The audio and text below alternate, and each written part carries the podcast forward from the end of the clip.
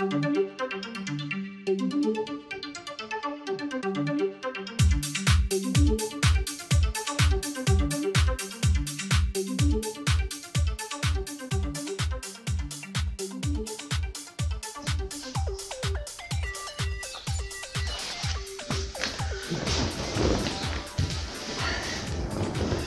muy buenos días. Pronto para, para esta entrevista, ¿no?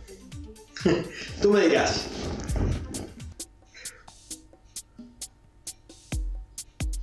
Va, qué tema. ¿Qué es libertad financiera para mí? Primero que nada, darte, aclarar para lograr la libertad financiera, eh, aclarar cómo hacer para lograr esa libertad financiera, ¿no? desde, desde mi punto de vista, desde mi criterio. Entendiendo que no tengo la verdad absoluta, que es mi verdad y que es totalmente cuestionable. Primero que nada hay que invertir en uno mismo, hay que prepararse, hay que crecer, hay, que crecer, hay que estudiar, leer mucho, leer muchos libros, escuchar muchos audiolibros, ir a mentorías, ir a charlas, a talleres, o sea, desde mi criterio, ¿no? Es prepararse constantemente. Es el, método Kaizen, el método de, mejora continua, constantemente estar eh, creciendo y preparándonos. Para mí, por ahí pasa todo, es eh, también utilizar todos los tiempos muertos, todos los tiempos muertos que tengas en tu vida, eh, que sea un, eh, transformarlos en una escuela, que sea una universidad. Cuando te desplazas de tu casa al trabajo, poder escuchar algún audiolibro, o ir leyendo si vas en ómnibus o alguien te lleva, poder ir leyendo un libro, o ir intercambiando opiniones y, preguntas, ¿no? Preguntas y dando respuestas con, otras personas que, tengan tus mismos valores, tus mismos criterios y que quieran obtener el mismo, el mismo resultado. Buscar la manera, no sábado, domingo, dejar de mirar tanto informativo, tantas cosas que, no te aportan valor y buscar esas cosas que, que, sí te aportan valor, que sí te hacen crecer. Eh, cambiar todo eso que, toda esa, toda esa que no te aporta nada, que no te deja crecer, todo eso que no suma a tu vida, que está restando dejar los videojuegos de los celulares, de esas películas, esas series que no, te aportan nada y comenzar a, a sumar cosas que, que, sí te aportan y que sí te acercan al punto al cual quieres llegar. Porque, según mi criterio, ¿no? o, pagas el, o pagas el precio por tu crecimiento o lo pagas por tus errores. Y hoy por hoy la gran mayoría de las personas de la población del mundo mundial, como dice Mauricio Benoit, del mundo mundial, eh, la mayoría de las personas está pagando por sus errores, más que por su crecimiento. ¿no? Aprender a, a trabajar por la libertad de uno, más que por la jubilación, ¿no? Cuando uno comienza a trabajar por eso que le apasiona, eso que ama, eso que le gusta, uno ya no está trabajando por, una jubilación, está trabajando por lo que más le gusta. Y es donde va a trabajar por, esa libertad. Cuando uno, cuando una persona se queja, y no estoy hablando de no quejarnos, porque yo soy, soy quejoso, muchos de los que me conocen saben que soy quejoso. También me angustio, lloro, me deprimo, me pasan un montón de cosas. Pero el paso de ti, cuando una persona se queja, le, resta, le resta energía a, su misión, a su propósito. Cuando uno se queja, uno se aleja.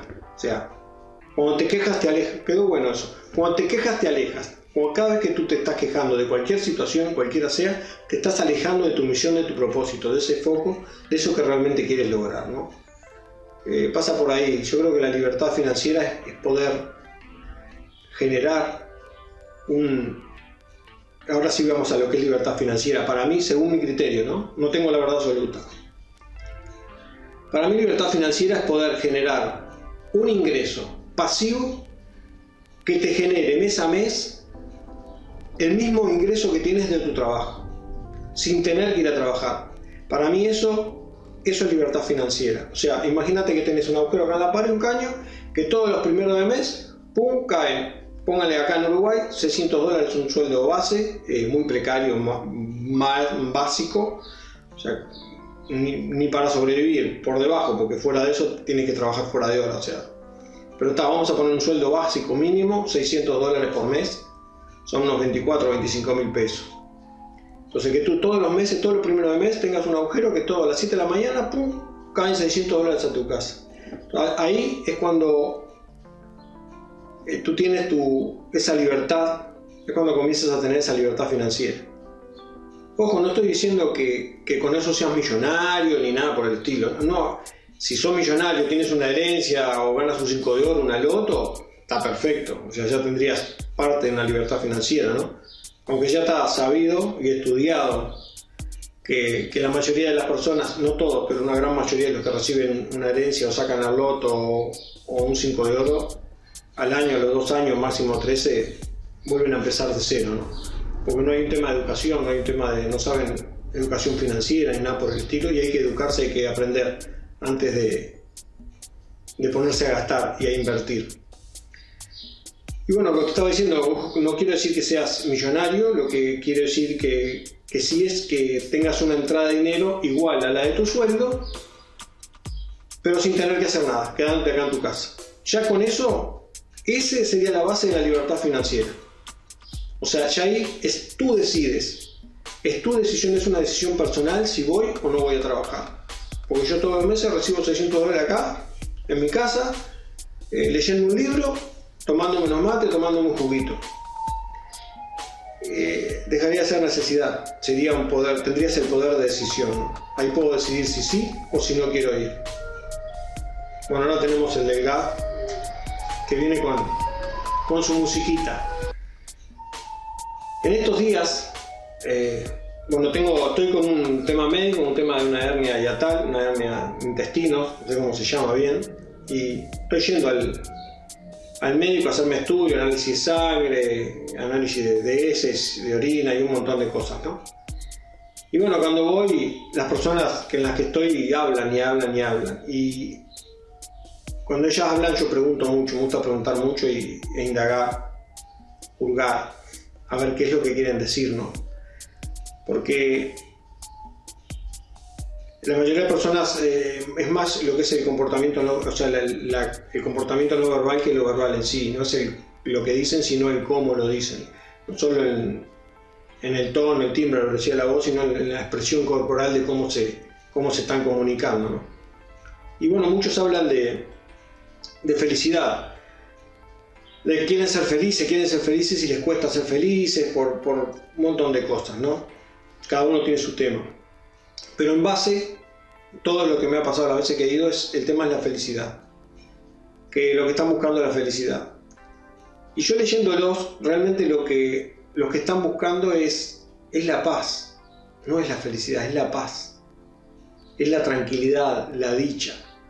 Porque para ser feliz estás en paz. Y cuando estás en paz, sos feliz. Entonces lo que están buscando realmente, inconscientemente, consciente, es la paz. O sea que la paz, estudiando y mirando todos los comportamientos y cuestionándome yo, cuestionándome un montón de cosas, llego a la conclusión de que la paz es lo que sustenta esa felicidad. Claro, mi criterio hasta hoy, eh, ojo, no es, no es nada, o sea, no es una verdad absoluta, es totalmente cuestionable, es lo que yo estoy razonando y aprendiendo según yo. Fíjate que la diferencia entre paz y, felicidad, a mi, criterio también, siempre hablando de mi criterio, eh, radica en, la, diferencia entre todos estados, paz y felicidad, en que imagínate que pierdes, que hoy pierdes a un, a un ser querido.